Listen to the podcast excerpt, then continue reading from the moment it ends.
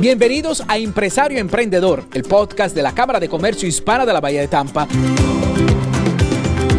Un espacio que recoge entrevistas a socios, tendencias y asuntos de interés para toda la comunidad empresarial. Presentado y dirigido por Raúl Castro. Acompáñenos en los próximos minutos.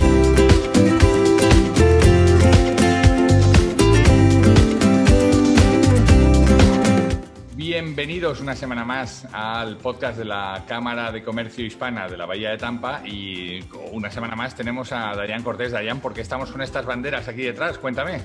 Porque estamos presidenciales, estamos desde Washington, estamos a todo dar. La Cámara de Comercio está en todas partes. Así que hoy tenemos una entrevista espectacular. A punto de entrevistar a, a nada más y nada menos que uno de los 100 senadores de Estados Unidos, ¿no?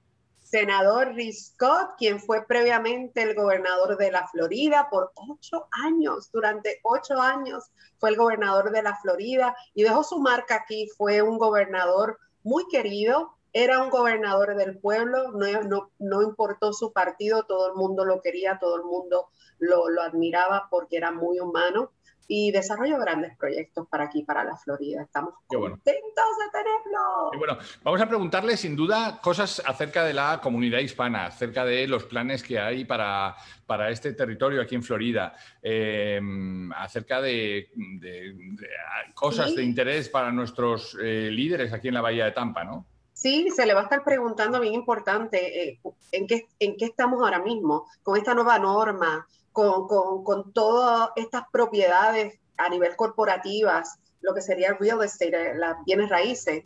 ¿Qué va a pasar con todos estos grandes edificios donde estas grandes compañías enviaron a sus empleados a las casas y, y, verdaderamente eh, pudieron probar que las operaciones las podían hacer remotas? ¿Y ahora qué va a pasar? Posiblemente el real estate empresarial baje y el de la comunidad, o sea, las casas suba o se va a equilibrar todo. Esos son algunos de los temas, el desempleo la situación de desempleo que hay. Eh, vamos a estar hablando sobre ello y otros temas más que añadimos, pero verdaderamente esta entrevista es espectacular. Bueno, pues entonces, Dayan, nos vamos al Senado. Nos, nos vamos al Senado. Nos vamos al Senado. Bueno, pues estamos hoy en el podcast de la Cámara de Comercio de la Hispanic Chamber of Commerce of Tampa Bay, and uh, let me uh, let me continue in English uh, to introduce our guest uh, today. But for that, uh, let me uh, ask Diane Cortez, the president of the Hispanic Chamber of Commerce of Tampa Bay, to introduce our guest. Thank you, thank you. Welcome everybody. Once again, as every week, we're here, and this time we're honored to have the visit of our Senator, Rick Scott. And let me give you a little bit of details. Rick Scott was elected to the US Senate in 2018 and is currently serving his first term representing the state of Florida. Prior to his election to the US Senate, Rick Scott served two terms as the 45th governor of Florida, working every day to turn around Florida's economy and secure the state's future as the best place for families and business to succeed. And this is what we're seeing also now. That that was built back then, it's now growing and becoming more powerful. Florida is the state to be. Everybody has the eyes on the state of Florida and much of that definitely has to do with all the projects and plans and accomplishments from your administration. Now, the questions that everybody here in Florida want to ask first is how was that transition back then from the Senate? I still remember the times of the campaigns. Everybody was so excited and supporting Rick Scott. And you made it happen. We made it happen.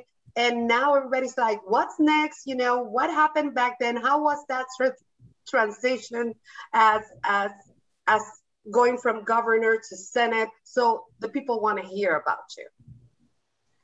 Thank you. Uh, gracias por la invitación. Es un placer. Um, the it's it's been it's an interesting job. This um, DC is not very functional. Uh, they people don't get along. Uh, they um, and they and they up here they they've lost sight of what uh, people around the country want. If you know they want to spend money up here without any any idea that you're going to get a return on it.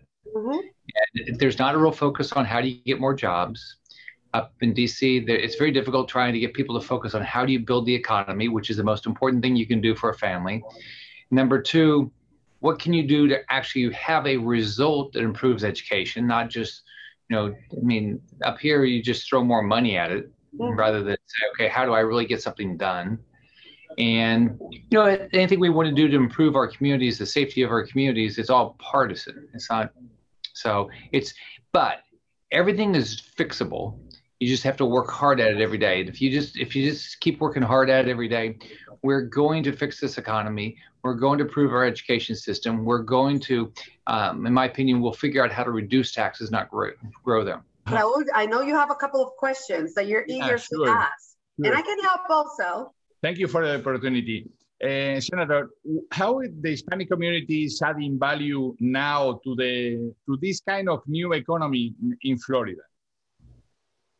Well, just just look around our state and look at look at the growth we've had. It really we're an immigration state, and you know we've we've uh, you know whether it's people from Cuba or Venezuela or Nicaragua or Brazil, or Argentina or Spain. Yeah. Um, you know, Raul, I took I I did uh, trips to Spain when I was governor to try to build up relationship and more trade between Spain and uh, Florida. So I had a great I had a great trip uh, over to Spain uh, during my first term. The so they you know look at all these immigrants and what they've done to change our change our state and and add this unbelievable vibrancy to our state. As, as Diana said, I mean we're we are the vibrant state. We're the best melting pot we're the place where you can get a great education and you can find a safe community to live in and find a great school for your children to go to. So that's why we're doing so well in Florida. What are the main goals that we have uh, to achieve uh, as a community? Well, I think one thing we've got to do is we've got to figure out how we constantly build a better economy. Um, you know, I grew up in a poor family. I watched my uh, my um, my mom. We lived in public housing. I watched her struggle for jobs. Mm-hmm. Uh, my mom eventually remarried, uh, and, and t- life's tough if your parents don't have work. And so the, I think the biggest thing we can always do is how do we continue to build the economy? That's number one. Number two, how do we give parents more opportunity to choose where their children go to school? Because I, parents are the best at choosing which school is better for them. It shouldn't be dictated by government, it should be dictated by the parents. And then three, how do we continue to make sure that uh, that we can make sure everybody gets to live in a safe community. So we need to help our law enforcement do their job all the time.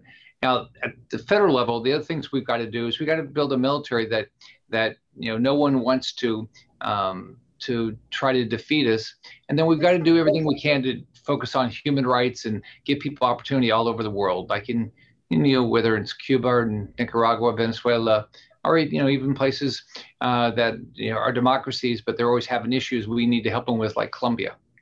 Yeah. Absolutely. Senator, uh, it's a pleasure to to be here. It's a pleasure to belong to this community. My uh, my two children uh, have studied here. Uh, one of them uh, is um, has finished his studies in political science, and it's an honor to, to belong to this community. It's a country, it's a country with opportunities, and it's a it's an, an state um, that uh, we receive us with uh, open arms. So uh, thank you, thank you for for, uh, for, for having this kind of community. Diane, it's your turn.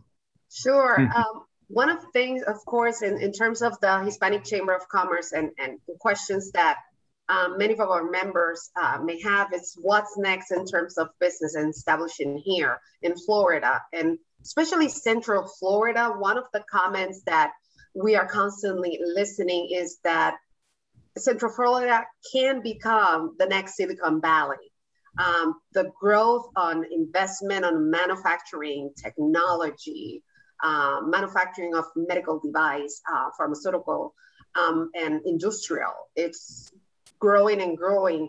Can you provide us a little bit more of what you've heard, what is going on, what's going to happen? Um, how can business relate to that? What may opportunities arise that perhaps um, um, they we still don't know?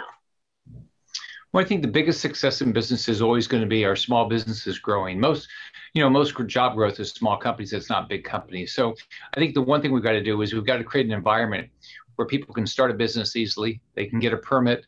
Uh, they don't have regulation that costs them um, uh, money uh, that's unnecessary. So we, we got to and we got to keep their taxes low. So if we do all those things, and we're going to nurture small businesses getting started. On top of that, we can recruit companies uh, that are from places, whether they're from uh, outside the United States or from a high tax or high regulatory state, where they these companies say, "I can't compete." Now we have an inherited advantage. We have a great education system, uh, both at the K-12 level and the university level. On top of that, we've got the close proximity to yes. Latin America, which is an unbelievable market and big opportunity. So I think the big thing is make sure we don't have any taxes, any fees, any regulations that we don't need. Make sure that our, our permitting process is efficient uh, and quick. And then we're gonna what we're gonna continue to see is what we have in Florida. We have an unbelievable number of small businesses that are prospering and growing, and those are going to be the Fortune 500 companies in the future. Future. Thank you very much. Thank you so much. And it's true. I mean, there's opportunities that if if within government, if there can be implemented, more companies, either Fortune 500s or smaller business, medium business, can establish and grow um, with incentives and opportunities. And, and I definitely agree on, on your point. Another aspect is very important is, and everybody's talking about it, not only here in Florida, but in every state, it's about unemployment. And then because of COVID, we understand, I mean, this was a situation, a massive situation that impacted every life. But the major concern is here in Florida, a lot of companies, and by the way, I, I, I have a business, a focus on staffing, um, and we can see a lot of people that need to work, but then companies versus employees are not matching. And many companies are saying, oh, it's because the government has been so generous uh, on giving them on giving them benefits that they don't want to go back to work. Um, is that a true point? I mean, I as an individual, more as a business owner, I am an individual who take who cares about my community. And I know there's people out there that lost their jobs. They didn't just resign they lost their jobs. And what do you do in the midst of a pandemic? Leave them without food? So I trust that it was the well intent and being of providing the best for our people. So, but again, it's at some point, many companies are saying people don't want to go back to work. I don't think so. But however, I would love to hear some of your perspective on what what from your perspective perspective do you know?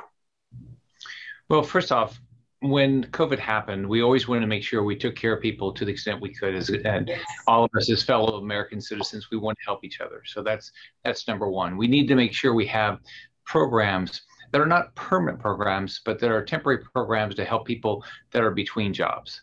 Um, the we shouldn't be paying people more money not to work than to work. Yes. Um, and so the that that's wrong. On top of that you shouldn't be able to go on unemployment if you have a job and you just say, I don't want to keep working, I want to go on unemployment. Or if your employer has called you back and said, I do have the jobs now. And, and then somebody says, Well, I don't really want to come back right now. That's not the way unemployment is supposed to work. So I want to make sure there's a good safety net um, for people that need it. I don't want to be in a position that people uh, have the wrong incentives because if I mean, let's be realistic. If government's going to pay you more not to work than to work, you're going to have to say to yourself, "Look, I want to provide for my family. Do I really want to? Do I really want to go take that job?" Uh, I know, I know, we all want to get back to our our, our lives, our normal lives again uh, that we were leading before COVID, where we had this great, um, you know, low, low, low unemployment. But right now, we've got eight million job openings around the around the country, and we got to rebuild our economy. Uh, our, your federal government is running significant uh, deficits. Uh, we have almost $30 trillion worth of debt. The only way out of this mess is to have a dramatic growth in our economy. So the only way you're going to do that is have get people back to work. So that's what I'm always going to do. Make sure we have a safety net, but do everything I can to make sure people get back to work. Amazing, amazing. Well said. Absolutely, well said. Uh, I, I, I, agree with that, uh, Senator. Thank you uh, for that. Uh, I, Florida is, um, is a particular state with the weather to um, to become um, um, significant part to uh, make the um, home office, no? Because you can work here with the sun, and you can you can go work here for another company in the north of the country. Um, how is the regulation for that? It's, it, it, it's, uh, it's becoming uh, a new um, a new uh, kind of, of work is is uh, is is something telework for that to help that. Yeah, I mean, first off, it's happening. Um, it's yeah. Uh, I mean, people, you know, if people can work from their house uh, or work remotely. Um, you know, rather than being in, a, in, in cold weather or high tax area or um, a, a, very difficult regulatory environment, they're going to do it. And that's what's, what's one of the reasons why Florida has done so well uh, over the last uh, 10 years, because we're a state that our taxes are lower, lower regulatory environment, uh, and faster permitting. So I think all those things are going to continue to happen. Uh, the other benefit of, of Florida is, is that people want to live in Florida because they know their children can get a great education. Uh, and um, they also know they can afford uh, the university. We've got the, I think, the second lowest tuition in the country, and according to U.S. News and World Report, we've got the number one higher education system in the country, and we're generally perceived to be in the top five for K-12 education. So people want to live in Florida because everybody's future is your kids or your grandkids. Yes. And so you, you want to be around that. And then the other thing is Florida's now, at, I think it's a 49 year low in our crime rate. People want to live in Florida because they know it's safe you look at uh-huh. some of these other areas and you're scared to death for the citizens what's happening there? I do have an interesting question. Um, we already talk about unemployment and and the behaviors of some of the people and the different scenarios. Now let's talk about so people want people want to work from home that's a new norm and new style but also at a corporate level many banks and many fortune 1000 fortune 500 send um, employees home and they realize, oh, we can move our operation smoothly without having so much real estate. Now, do you foresee corporate real estate clashing while housing it's booming and there's barely no inventory? May corporate level be crashing? Um, what's next on that? Well, I, I, there's you know there's always going to be different pressures as you as you said, Diane. I mean, people, so many people want to move to Florida that you you can see are they we don't have enough homes on the market. Real estate prices have come up.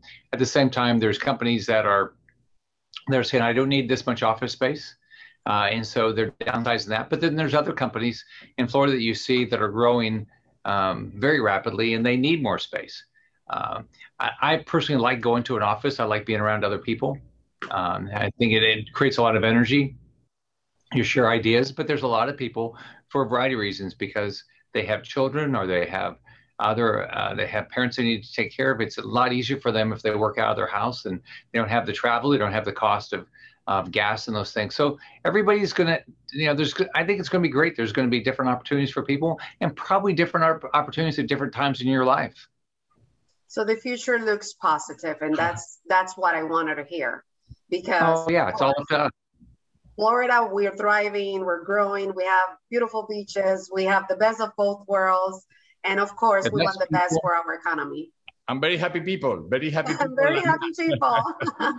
Thank you, Senator Scott. You have so, a, a, lot of. I wanted to ask him any final um, thoughts, any final message for um, the people of Florida. Well, my job is to work every day to help every family in the state. I have nine offices in the state. Um, so I've got nine offices in Florida, an office in DC. I have a wonderful group of people I work with. They're there every day to try to say, how can I help um, people in Florida? So if you need something, if you have any federal issues that we can be helpful with, don't hesitate to give us a call. I was governor for eight years, so we know a lot of people all around the state. Um, but anything we can do to be helpful, I want I want Florida, every family in Florida to have the same opportunity I had. A little kid that that grew up with uh, with no money, but with a wonderful mom that told me I could be anything, and that's why I want for every every every child in the state of Florida, and actually every child uh, in America. I want them to have the same shot I had at the dream of this country. we applaud you. We thank you for everything you did and for everything you've done and for everything that you will continue to do for the state of Florida. Please send our warm hug to Ann. We love her.